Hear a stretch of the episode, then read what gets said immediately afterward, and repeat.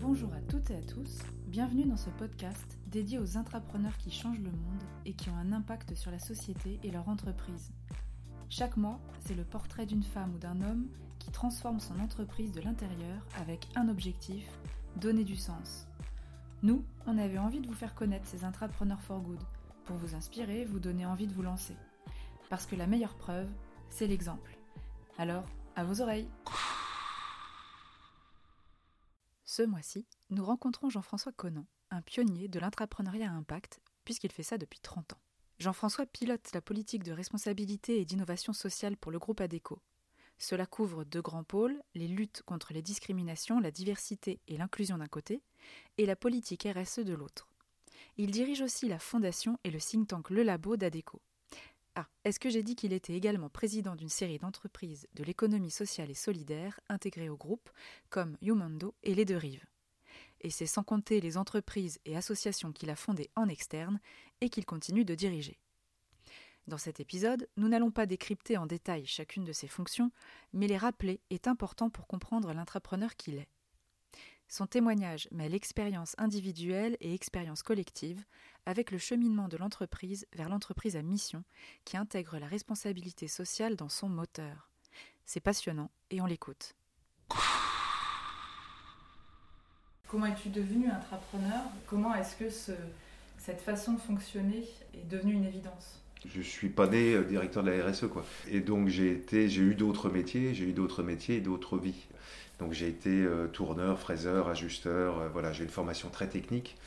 j'ai travaillé en usine et, petit à petit, j'ai enseigné en fait. J'ai été prof de dessin industriel et technologie qui m'a fait rencontrer des, gamins en difficulté. Donc là, vous êtes intrapreneur hein, quand vous êtes prof. Si vous voulez faire réussir les gamins, il faut si vous vous contentez du programme, c'est mort.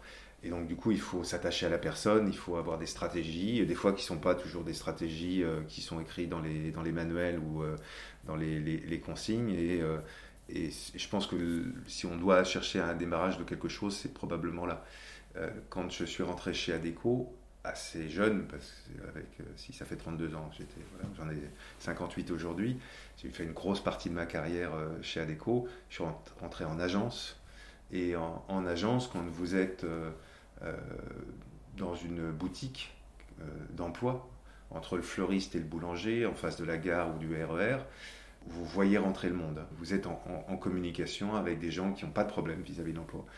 Et puis avec des gens qui ont des difficultés plus, plus lourdes ou qui se présentent mal ou qui croient que leur valeur est à un, endroit alors qu'elle est à un autre. Et soit vous, soit vous n'en faites rien, et vous cherchez simplement à mettre une compétence en face d'une demande d'un client, soit vous vous posez la question de, euh, de ce qu'on appelle aujourd'hui des soft skills, de ce qu'on appelle aujourd'hui la, la, capacité à, à, à changer. Mm. Voilà. Et, vous pouvez exercer ce métier-là différent, différemment. Je l'ai fait euh, à l'époque, je n'étais pas le seul. Euh, l'entreprise permettait de le faire. J'ai même été recruté, j'ai même choisi de rentrer chez Adeco pour ça. Je venais de la formation professionnelle des jeunes et des adultes en difficulté. Et quand j'ai participé à un entretien collectif, le, le boss de l'époque, qui, qui, nous recrutait, euh, a dit un truc qui m'a marqué et que je revendique encore, c'est que quand vous détenez l'emploi, vous avez un pouvoir et qu'il faut faire super attention à l'abus de pouvoir. Alors c'est vrai pour tous les métiers. Hein. Et, j'avais trouvé ça très intéressant. Je rentrais là parce qu'il y avait de la lumière. Moi, j'avais besoin de travailler pour partir en voyage. Mais en tout cas, en, travaillant en recrutement dans une agence d'intérim à d'enfer Rochereau, euh, j'ai pu mettre en œuvre mes valeurs. Oui, c'est intéressant ce que tu dis que tu rentrais chez Adeco, euh, il y a des finalités un peu alimentaires au mmh, départ, mais le but finalement, tu n'as pas, as, voulu quand même changer les choses et tu es rentré chez Adeco parce que tu sentais qu'il te permettait quand même d'être aligné. Le, le, deal que j'avais fait à l'époque avec cette entreprise, c'était un deal euh, de, de recrutement et, pas d'asservissement. Et donc, du coup, il y, a des, il y a des règles, il y a, le droit, et puis après, il y a les pratiques. Et ça m'a amené à être quelquefois en désaccord, jamais en conflit, mais en désaccord avec mon, management, la, responsable de l'agence ou, son supérieur, mais euh, y compris de, dire bah, là, je ne vais pas pouvoir agir, c'est pas possible, je peux pas faire ça. Et à l'inverse, là c'est plutôt négatif, mais à l'inverse, euh, on a très vite développé dans l'agence dans laquelle je travaillais l'accueil des personnes en situation de handicap en disant bah, pourquoi pas quoi. Après tout, c'est des personnes qui ont des compétences et c'était loin d'être je vous ramène à 88 là. Hein. On est loin de, de, ce qui peut se passer de positif aujourd'hui sur le handicap où c'est beaucoup plus intégré. Et à l'époque, je me rappelle, nos concurrents l'avaient su et m'envoyaient les personnes en situation de handicap en disant Nous, on fait pas, mais allez chez Adeco, je crois qu'ils font. Une agence d'intérim, c'est un très très beau terrain d'expérimentation parce que euh, tu vas prendre un, individu qui, a priori, euh, pas le bon parcours, n'a pas la, bonne, la bonne expérience, n'a pas la bonne façon de se présenter, et puis tu vas lui laisser le temps de se c'est plus difficile aujourd'hui qu'il y, a, 30 ans, hein. mais tu vas lui laisser le temps de se raconter un petit peu. tu, vas t'apercevoir qu'en fait, derrière tout ça, il y, a, un individu qui a de l'énergie, qui a des compétences, qui a, des envies, mais il a quand même tout ce bagage un peu lourd. Et que si tu l'envoies comme ça chez un client, ben, ton client va avoir la même impression que tu as eu toi. Et donc, du coup, tu vas faire un travail de présentation. Tu vas préparer ton client. Tu vas appeler euh, quelqu'un que tu connais bien en disant euh, Roger, ou Michel, ou qui vous voulez, euh, je vais t'envoyer monsieur machin, te fie pas aux apparences. Fais-moi confiance. Ça va le faire. Il, va réussir. Je trouve, qu'il a vraiment un, beau profil. Et, et, puis si ça va pas, tu m'appelles. Et tout ça, c'est des choses qu'on peut mettre en œuvre dans, une relation comme ça, qui est d'intermédiation, et qui, moi, à l'époque, m'ont emballé. Enfin, j'ai fait ça de trois ans en agence et deux ans, deux ans en agence. Après, je suis, parti en voyage et je suis revenu après à, mes métiers classiques. Nous, la, particularité quand on fait un job comme le, comme le nôtre, c'est que tu vas, euh, tu vas faire de l'insertion chez les autres. Hein. Ce qui pose d'ailleurs la, question, et c'est une partie de mon job aujourd'hui, de la symétrie des intentions. C'est comment on peut être euh, socialement responsable et, euh, et engagé, et, socialement engagé, euh, pour nos intérimaires et avec nos clients et de la même façon pour nos équipes permanentes. Alors après le, voyage et le retour en agence, qu'est-ce qui s'est passé? Il s'est passé pas mal de choses parce que l'entreprise a, je crois, alors c'est peut-être là où je peux donner de la valeur à l'entreprise. Euh, entreprise où, quelque part le, business est au centre, comme beaucoup de boîtes, hein, mais où une agence est un centre de profit. Et à partir de là, si vous faites tourner votre boutique, on vous fiche globalement la paix. Il y a un cadre juridique très strict, qu'on appellerait de la compliance aujourd'hui, euh, euh, euh, et, une rigueur de gestion très, importante, mais globalement, on vous, laisse exercer votre métier. Mais c'est aussi une boîte qui est née à Lyon, c'est une boîte qui, je, vais la, qualifier de protestante, de culture, et donc il n'y a pas de mal à faire le bien. Et après tout, on n'est pas obligé de le raconter. Et ça, c'est quelque chose qui, a, qui moi, m'a permis d'exister et de réaliser ce qu'on appelle dans les métiers industriels la perruque. Euh, la perruque, c'est euh, utiliser l'entreprise à des fins personnelles. Et, euh, et c'est vrai que j'ai pas toujours tout dit. Mais moi, le soir, ça me permettait, quand mes potes me disaient, mais t'es quand même un marchand de viande, parce qu'à l'époque, on était considérés comme des marchands de viande, de dire, ben, moi, j'ai mis une personne qui était au chômage depuis deux ans au boulot aujourd'hui, ou une personne en situation de handicap, tu as fait quoi toi? Rééquilibrer des, fois les choses, donc d'avoir une fierté d'appartenance, d'avoir euh, et puis d'étonner des clients et de faire faire à des moments des réussir des prospections que le système classique avait, avait sur lesquels il avait échoué, mm. parce que vous étonnez. Moi, on dit souvent ça à nos, je dis souvent ça à mes collègues. La dernière fois que tu as étonné un client, c'est quand? En lui parlant de prix, de délai de règlement, mm. de ce que fait tous tes concurrents? Non, tu, vas l'étonner si tu lui parles de, euh, d'aller chercher des, personnes qui ont des, euh, compétences originales, euh, qui, ont, qui amènent de la diversité, qui, qui vont avoir des motivations supérieures. voilà, c'est, à ces moments-là de travailler sur des sujets comme les réfugiés, comme, qui, qui, va faire que ton client va avoir une attention particulière et va te considérer autrement que comme une facilité en fait. je pense que ça aussi c'est vrai pour beaucoup de métiers, surtout des métiers de service en réseau comme, comme les nôtres. Euh, donc l'entreprise permettait ça. Mais on n'est pas dans une démarche de responsabilité sociale ou, d'engagement sociétal intégré. Là, on est, euh, on est à la fin des années, euh, on est ouais, c'est ça, à la fin des années 90. L'entreprise citoyenne existe un tout petit peu, mais quand même, parce que ça s'est reconnu, parce qu'il y a des clients qui en parlent, parce que à tel endroit ça a été une belle opération un peu médiatisée localement, ça commence à se savoir et ça se consolide dans l'entreprise. Et, comme ce sont des entreprises qui, euh, qui fonctionnent, qui sont assez horizontales, pas trop hiérarchiques, assez horizontales. Ça se sait vite et ça se partage et ça se reproduit.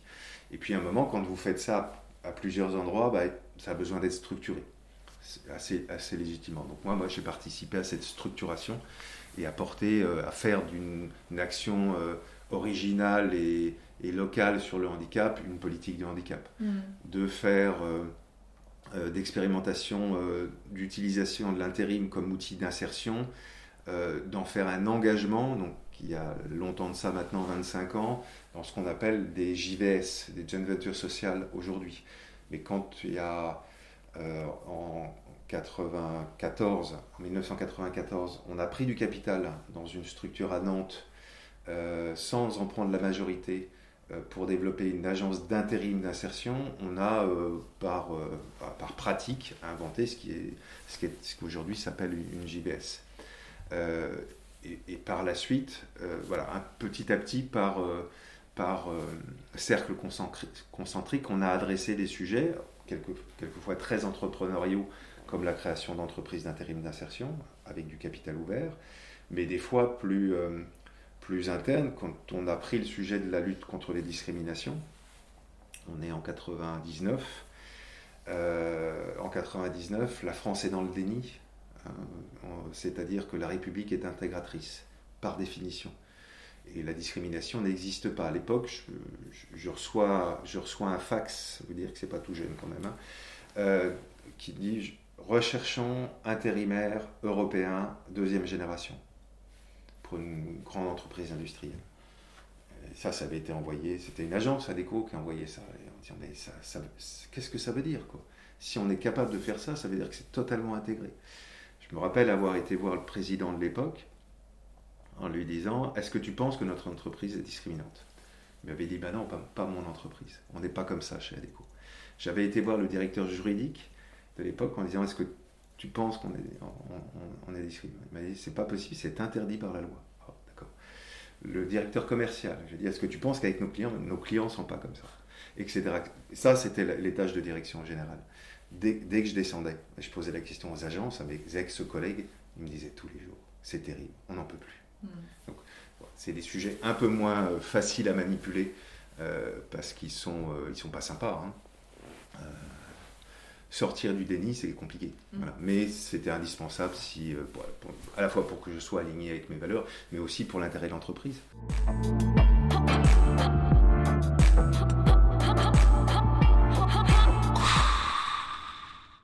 Le fait de structurer, ça a permis d'accélérer. Euh, et, euh, d'adresser des sujets qui étaient.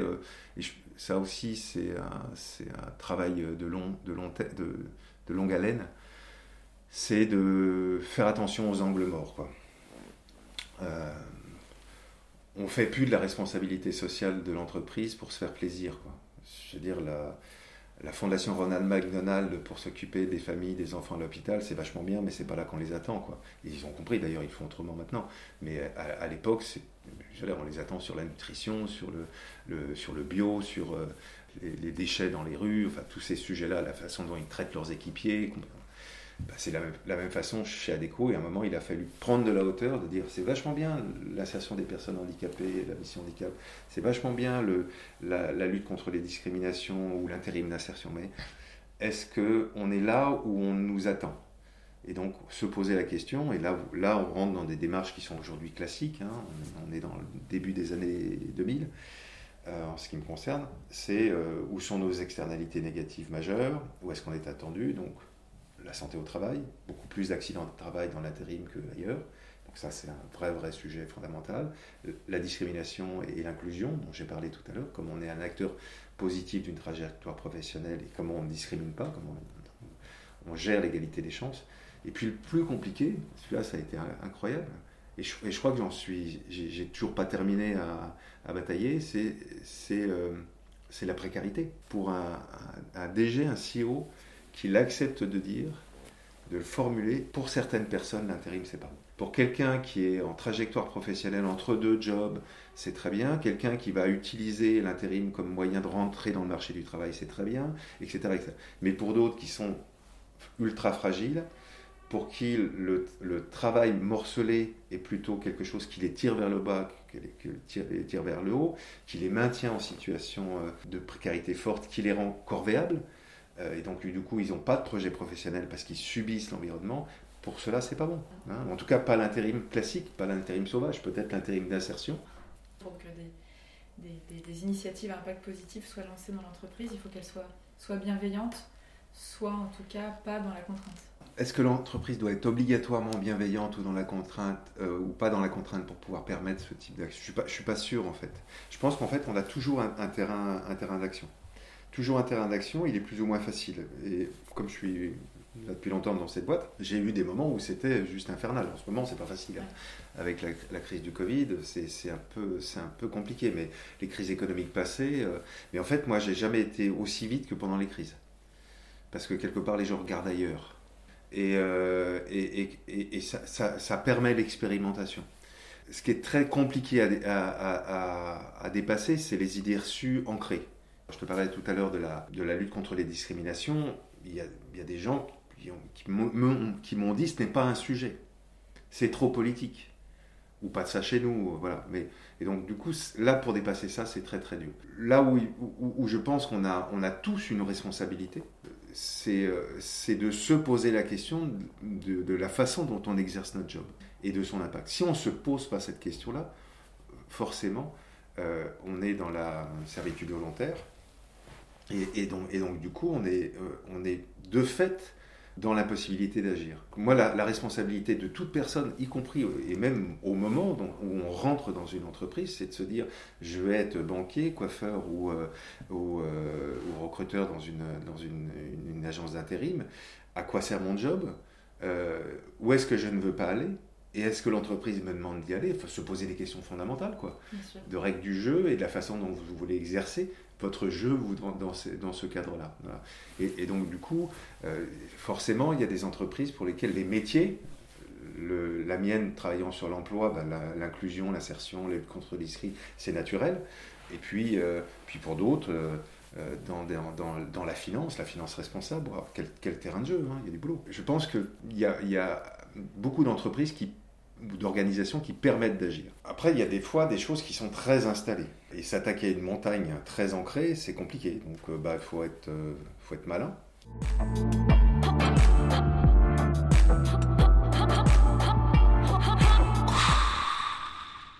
Pour les entreprises, avoir des entrepreneurs euh, for good, des entrepreneurs impact, c'est aussi un bon moyen de, de tester et d'expérimenter sans prendre trop trop de risques. Faut pas que ce soit la Libye ou la, danseuse. On a, voulu faire de ça, de moi à un moment. Hein. On m'a dit, bah, je vais te sortir comme ça euh, devant mes... Je dis, non, je suis pas là pour ça. Quelque part, ça donne une responsabilité euh, importante euh, à ceux qui ont, à, qui on confie cette mission-là. à la fois de, réaliser le job pour, lequel ils sont là, où ils sont, volontaires, et de, prendre des risques en fait et ça ne dédouane pas les autres d'agir. Et, de devenir de, demain intrapreneur. Personne ne vous demande, quand vous signez un contrat de travail dans une entreprise, on vous demande de ne pas travailler pour la concurrence, on vous demande de ne pas avoir d'autres activités professionnelles qui pourraient être en conflit d'intérêts. Personne ne vous demande de ne pas être intrapreneur. Hein. Mmh. Donc, donc, donc on a le droit. Donc on a le droit. Donc prendre, prendre son, agir sur son droit, c'est légitime. Si à un moment, euh, l'action que vous mettez en œuvre est contraire euh, aux intérêts de l'entreprise, c'est là qu'il faut se poser des questions. C'est là qu'il faut se poser des questions. Moi, souvent, j'ai eu dans mes équipes des gens qui étaient, euh, souvent des, militants euh, sur les thématiques qu'on porte et qui étaient des fois en colère. Je leur disais, bah, vous avez deux solutions. Soit vous restez dans l'entreprise et vous, et vous agissez pour la faire changer, la faire bouger, et vous allez avoir un impact euh, il ne sera pas facile parce qu'à des moments, il faut lutter contre des montagnes, justement, ben, mais c'est notre job. Soit vous considérez qu'il faut dénoncer, et dans ce cas-là, c'est dehors. Il mm. faut le faire dehors parce que c'est une ONG qui sera plus efficace. Hein. mais quand on est dedans, quand on choisit d'agir à l'intérieur, ben, ça veut dire qu'on se pose toujours, toujours la question de l'intérêt de l'entreprise. C'est normal, c'est légitime. Aujourd'hui, les, les, activités que je porte, et notamment les activités de l'économie sociale et solidaire, toutes ces structures sont des modèles en fait. Et elles sont citées, mais quotidiennement par le CEO du groupe, par le DAF, par, euh, comme des exemples de performance. Euh, et, donc du coup, ça, ça peut agacer d'ailleurs les activités classiques de la boîte de temps en temps, euh, parce qu'elles elles, allient performance sociale, double impact, hein, mm. performance sociale et économique. Et c'est pour ça qu'elles existent d'ailleurs. Ces structures, là, elles sont au cœur du business. Elles font partie de notre offre d'ailleurs. Et il y a certains marchés, plus en plus, que l'on gagne parce qu'on a euh, au, sein de notre écosystème euh, ces structures de l'économie sociale et solidaire. Donc oui, oui, bien sûr, le fait d'agir en interne fait bouger l'entreprise, fait bouger ses repères.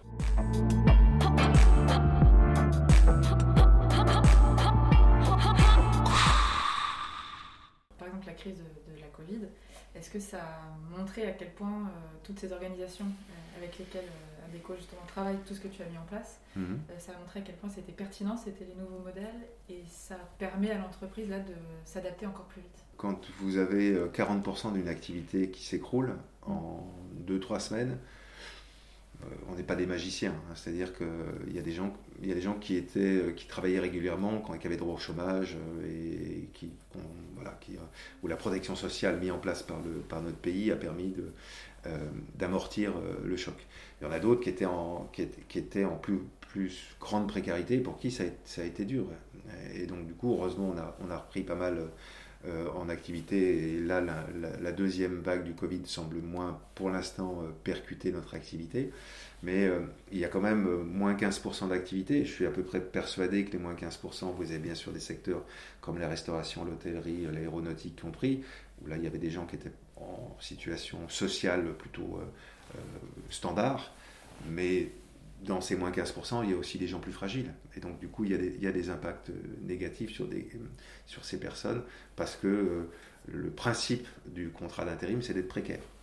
Par contre, voilà 4 ans, 5 ans maintenant qu'on développe un enjeu de faire monter euh, un enjeu interne, que le maximum de nos contrats soit plus sécurisé.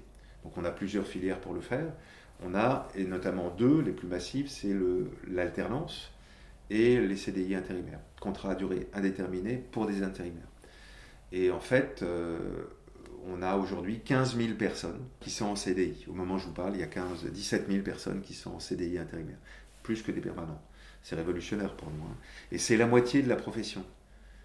Alors qu'on n'a que 20% de la part de marché. Vous voyez, là on peut se comparer. C'est-à-dire qu'on a choisi euh, de faire beaucoup plus de CDI intérimaires que nos concurrents. Ben, ces personnes-là, quand il y a eu la crise du Covid, euh, elles, ont eu, euh, elles, avaient une protection sociale équivalente à quelqu'un en CDI. Hein. donc on, a bien été plus résistants, permis à ces personnes de rester, résister mieux à la crise. Pour l'alternance, on doit avoir 8000 alternants euh, tous les ans. On a maintenu notre effort d'alternance pendant la crise de Covid. Bon, ça c'est pareil, c'est des gens qui euh, euh, demain, demain retrouveront une activité normale et sécurisée, c'est évident. Mm. Donc oui, oui, on, a quand même des, on a démontré qu'on était plus solide. Et puis après, on a, comme beaucoup d'entreprises, hein, on a eu des réflexes.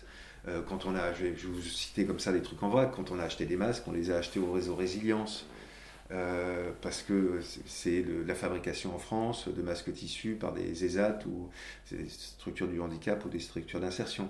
Euh, on a mis en place une cellule d'urgence sociale parce qu'on s'est bien rendu compte qu'il pouvait y avoir des situations très compliquées pour des personnes. Donc comment on a, et on a géré, euh, je ne sais plus, 3, 3000, 3500 cas difficiles sur les sujets de logement, d'endettement, de, de garde d'enfants, des choses comme ça. Et en fait, vous vous apercevez que le fait qu'on ait quelque chose d'assez installé, d'intégré, de reconnu, euh, fait qu'on on peut déclencher très vite. Et avec, euh, il me semble, un peu plus que l'effet du cœur. Donc, avec des vraies questions de, fond, en disant est-ce qu'on met, est qu'on met l'énergie, euh, le poids là où il faut le mettre? Et puis ça a marché parce que c'est intégré dans les business. Complètement complètement. Et, ça, ça a été dans, mon parcours d'intrapreneur, euh, ça a été euh, mes, victoires les plus faciles, celle-là. C'est le jour où vous avez un client qui, euh, qui parle à votre directeur commercial de ce qu'il fait avec Conan ou quelqu'un d'autre sur le handicap, sur l'insertion, et qui dit c'est super, hein, j'aimerais bien qu'on fasse ça dans ma boîte. Et c'est une des raisons pour lesquelles je travaille avec vous. là, là c'est génial. Là, c'est génial parce que on vous ouvre un boulevard.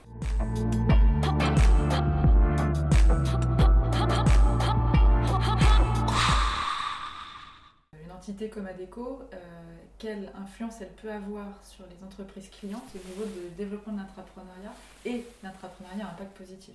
Alors là, il faut, faut, que j'essaye d'être pas trop, faut que je sois humble, euh, parce que la plupart des boîtes, elles, font parce qu'elles parce qu'elles ont envie, elles ont la capacité, elles ont la stratégie. Euh, je leur accorde ça, quoi. Donc j'espère qu'on a influencé les entreprises. On a influencé notre secteur déjà. Ça, je vais le dire plus facilement. Je, suis moins, je serai moins modeste sur, sur le secteur. Euh, euh, quand on, on, s'est engagé dans la lutte contre les discriminations, c'était euh, en, période de déni total. Et, et, on a fait bouger notre branche en fait là-dessus. Parce que de toute façon, on ne pouvait pas y aller seul. Hein, sinon, vous vous trouvez démarqué en, hors-jeu, tout seul à dire, à rappeler la loi. Quoi. Non, il faut, faut que la branche avance. Pareil pour le handicap, à l'époque où on a lancé les actions de handicap, euh, on était euh, pionniers ou en avance ou ce que vous voulez. Euh, et aujourd'hui, nos collègues du travail temporaire mettent, ont des missions handicap et délèguent chez nos clients, chez les clients les mêmes que nous, des personnes en situation de handicap, alors qu'on était des martiens quand on a créé ça en 88, 87 même. Et puis après, on a pu influencer, je, je, l'espère, je le pense, quelques, pas mal d'entreprises sur les questions de, des JVS, Jeune Venture Sociale dont je parlais tout à l'heure, où un peu par instinct, en, 80, euh, en 94, ce que je disais, euh, on, a mis euh, des sous dans une entreprise sous statut commercial, mais qui était à but non lucratif c'est juste euh, un autre monde pour nous. On a pris, euh, on a pris du capital dans, une entreprise sans en être majoritaire, alors qu'on était propriétaire à 100% de toutes nos filiales. Euh, et on l'a fait une fois, mais on l'a fait, on l'a fait dix fois. Et aujourd'hui, le réseau Adéquat Insertion, dont Humando fait partie, je parlais tout à l'heure, dont je suis le président, le réseau Adéquat Insertion, c'est 90 agences en France, c'est 3000 personnes en équivalent temps plein qui travaillent en, parcours d'insertion et c'est près de 10 000 personnes en parcours tous les ans. Euh, c'est plus de 100 millions de chiffres d'affaires et, ça c'est vrai qu'on a eu euh, pas mal de, rencontres avec euh, des directeurs développement durable, des directeurs diversité, quand je dis directeur directrice, hein, directeurs développement durable diversité ou ou de gens qui bossaient sur des appels d'offres en disant mais comment on peut nous développer des, offres qui intègrent ce, plus. On a beaucoup, de, de, de, questionnements des gens qui sont venus nous voir sur le sujet. Nous, au passage, on faisait du commerce, hein, parce que quand vous avez un de vos grands clients qui vient vous voir euh, en vous disant mais comment vous faites? Ça valorise le groupe. Hein. Et puis, euh, euh, j'espère qu'on a participé à, des mouvements aujourd'hui qui sont un peu plus, un peu plus partagés, comme le, collectif des entreprises pour une économie plus inclusive euh, ou des, engagements dans, des, mouvements d'entreprise.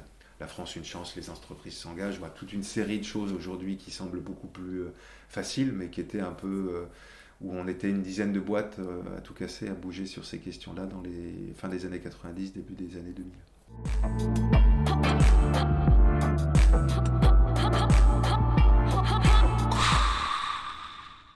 À quel moment tu t'es senti entrepreneur et à quel moment tu as été identifié comme entrepreneur? Je crois que j'ai été identifié comme entrepreneur dès mon entrée. C'est-à-dire que moi j'ai toujours dit à mes patrons, euh, je m'éclatte dans cette boîte, euh, elle me permet de, réaliser des choses concrètes. Si à un moment on n'est pas d'accord, on se sépare. Si à un moment il y a un, désalignement, on se séparera parce que j'ai besoin personnellement de ce moteur-là. Je suis parti en voyage trois fois avec euh, une démission et deux congés sabbatiques. Pour des voyages longs, j'étais un des rares à qui on disait bah ouais tu pars quand la prochaine fois tu pars quand et où? Alors que d'habitude c'est plutôt un sentiment de trahison pareil je suis parti en formation une année souvent dans les entreprises où oh, pas on est content pour l'autre on est content pour lui mais ça ça pas quand même hein. voilà donc je, pense que ça c'était peut-être ancré en moi dès, mon arrivée et après, il y, a, le moment où on, on vous accepte, accepte, comme ça, et il y a un moment où on vous missionne. Euh, on vous donne euh, une responsabilité, des moyens pour réaliser quelque chose. Donc là, là c'est probablement, euh, c'est vieux aussi. c'est vieux aussi, mais comment dire c'est pas, c'est pas, c'était bien sûr pas à l'échelle que ça a aujourd'hui. Parce que, parce que déjà le monde n'était pas le même, puis, euh, et puis il a fallu que je prouve. Quoi. Mm. Hein, voilà, j'ai prouvé à petite échelle. Euh, j'ai valorisé, j'ai aussi des stratégies. Il y a des moments où il faut, rester dans sa coquille. Hein. Quand pas, si ça tire de partout, ça ne sert à rien. Il faut défendre ses valeurs, il faut défendre ce que vous avez créé, mais, euh, ça ne sert à rien d'essayer de, de faire boire un âne qui n'a soif. Il faut avoir des stratégies qui sont encore une fois bienveillantes pour l'entreprise. On est déjà à contre-courant souvent. Il y a beaucoup de courants contraires, pas, forcément à contre-courant. Je pense qu'on a été les intrapreneurs euh, qui cherchent de l'impact social ou environnemental ont été très longtemps à contre-courant. Aujourd'hui, il y a des courants contraires mais le courant principal n'est pas forcément euh, dans le mauvais sens. Donc il faut, savoir naviguer. Il hein. faut savoir naviguer, encore une fois, par stratégie en partie personnelle pour réussir, parce que je pense qu'on peut être entrepreneur et, réussir, et puis aussi pour, euh, pour euh, faire aboutir son projet, hein, si, on lui, si on considère qu'il a de la valeur. Et probablement, s'il a de la valeur, l'entreprise le reconnaîtra très vite.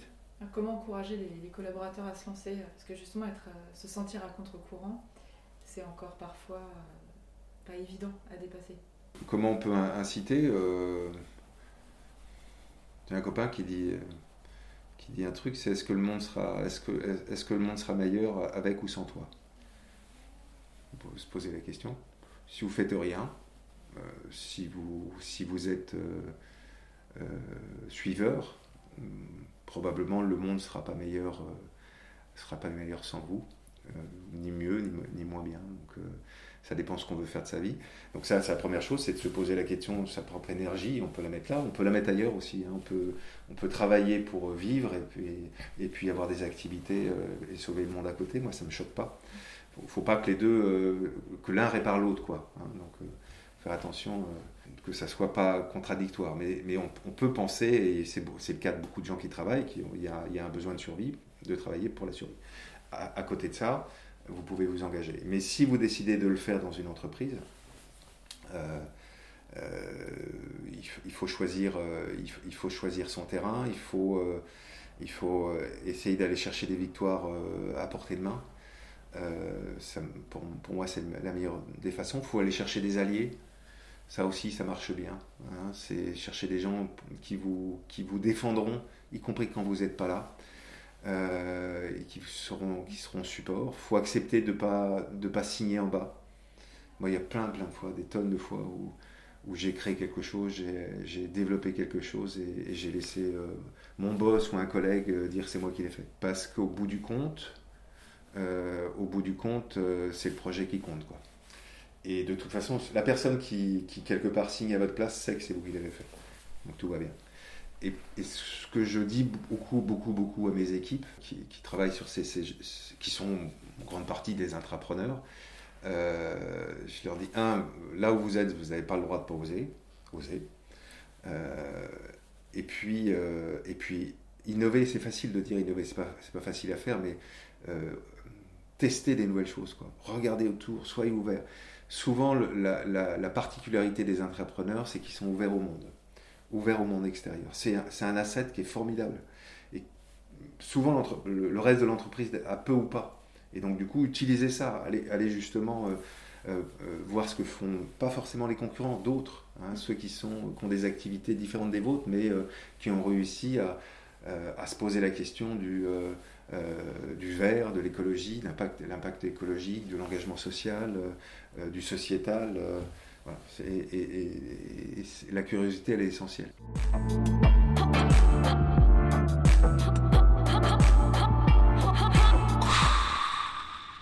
Est-ce que la crise de la Covid a fait émerger de nouveaux chantiers euh, sociaux, sociétaux, euh, environnementaux euh, chez ADECO et là quels vont être les prochains grands objectifs, les prochains grands enjeux sur lesquels tu vas travailler? Souvent, les crises sont des moyens de, rebattre les cartes. L'entreprise est un peu concentrée sur l'essentiel et, du, coup, ça, permet de se poser des questions. Donc en, ce moment, mes gros chantiers, c'est euh, comment je multiplie par trois euh, l'impact de la fondation euh, sans que ça coûte plus cher. c'est de mettre en place un plan diversité inclusion x2 pour toute l'entreprise et y compris changer la, symétrie des intentions et changer le profil de nos permanents. Aujourd'hui, nos intérimaires sont ils ressemblent à la société. Il y a même des surreprésentations des personnes issues des quartiers, par exemple. Euh, ce qui est normal, on est un moyen d'accéder à l'emploi. Et, c'est des zones de chômage de masse, donc euh, c'est logique. Mais, nos permanents ne ressemblent pas à la société, donc comment on fait changer, euh, nos équipes permanentes? C'est le, secteur de l'insertion par l'activité économique, le multiplier par, par deux en impact aussi. C'est donc de 9 000, 10 000 personnes à 20 000 personnes accompagnées tous les ans. Donc voilà, c'est beaucoup sur, le, sur le continuer le geste et le faire plus fort. Euh, est-ce qu'il y a des nouvelles choses? Pas tant que ça, pas tant que ça. Je réfléchis sur les... Parce que j'ai aussi une commande de la part de mes équipes dans mes, 180, là, en disant arrête, arrête les projets. Euh, donc ça aussi, il faut faire attention, parce que quand on est un peu sur le lancé, des fois, il ne faut pas distancer les gens, il faut que les équipes suivent. On, a probablement... Enfin, pour moi, les gros enjeux aujourd'hui, c'est la révolution pédagogique, c'est-à-dire comment on fait des situations d'emploi des moments apprenants. Donc le, gros enjeu euh, pour moi dans les dix prochaines années, bon, j'ai un, enjeu personnel, c'est de transmettre. J'ai 58 ans, il faut que ça tourne sans moi. Et c'est déjà le cas en grande partie. Euh, ça, c'est perso en tant que manager euh, de ces sujets-là dans, mon groupe. Donc, il y a le sujet de l'entreprise à mission. Hein, c'est juridiquement, mais il y a tout le reste. et puis, et, puis de plus en plus, l'emploi se transforme. Et donc, comment on fait euh, du passage chez ADECO à un moment positif de son parcours professionnel, mais plus qu'un moment positif, un moment où vous grandissez, vous apprenez. Donc pour ça, euh, et c'est en partie pour ça qu'on a intégré euh, les deux rives dans, le groupe, spécialiste de la VAE, comment, de la validation des acquis de l'expérience, comment je vais faire des trois mois que je vais passer chez BNP Paribas. Comment je fais de ces trois mois-là, pas simplement trois mois de salaire, et de contrat de travail, euh, mais aussi un moment où je sors avec une validation, avec quelque chose que je peux revendiquer derrière. Et si même j'arrive à le compléter avec du e-learning, avec ce qu'on appelle la, VAE hybride, donc euh, rajouter des briques de formation, peut-être que je peux atteindre un, premier morceau de diplôme ou un diplôme. Et demain, si en plus j'arrive à taper dans la main avec, euh, avec BNP Paribas pour que les trois mois dont je parle deviennent des moments apprenants, en, action de formation en situation de travail, c'est génial, parce que BNP Paribas devient un bout d'école. Voilà, ça, c'est les projets, les projets d'après. Et, forcément, c'est euh, euh, c'est enthousiasmant, parce qu'on peut se dire que le, travail et la forme de travail qu'on porte peut être vraiment un, un, moyen, je parlais du slogan, de permettre à chacun d'être acteur de sa vie, c'est ça, hein. mm. c'est construire des briques de valeur. Euh, alors qu'au départ, vous étiez parti pour une mission de trois mois. Quoi. Et, là, vous êtes dans la construction d'une trajectoire. Un petit mot de fin? Euh, Les directions développement durable, RSE, les entrepreneurs sociaux même, euh, on ne va pas y arriver. On ne va pas y arriver sans vous. Voilà, en fait, c'est ça. C'est que l'enjeu, il est tellement important. On le voit hein, dans les, en, France et ailleurs, hein, comment le, social et l'environnemental peuvent se dérégler très vite euh, alors qu'on pensait que les, bases étaient solides. Euh, que les leviers d'action aujourd'hui, qui sont des leviers d'action soit de pionniers, peut-être que je peux me revendiquer comme pionnier, ou, de militants dans le secteur de, l'économie sociale, ou euh, voilà, des personnes qui sont éclairées. pas, c'est bien sûr pas suffisant si on veut changer. si on, veut Moi, c'est pas l'échelle qui, qui m'intéresse. Le changement d'échelle m'intéresse pas. C'est l'impact. C'est à quel moment on va pouvoir inverser une tendance. Euh, et, la dégradation, l'augmentation des inégalités, le réchauffement climatique, c'est des tendances qui sont lourdes. Et donc pour les changer, il ne faut pas des pionniers, il ne faut pas des militants, il faut, faut, que le monde bouge. Quoi. Et donc entrepreneur x10, x100, x1000. C'était Changemakers, le podcast dédié aux entrepreneurs for good. On vous retrouve le mois prochain pour vous présenter un nouvel acteur du changement. Vous pensez en être un? Contactez-nous. À bientôt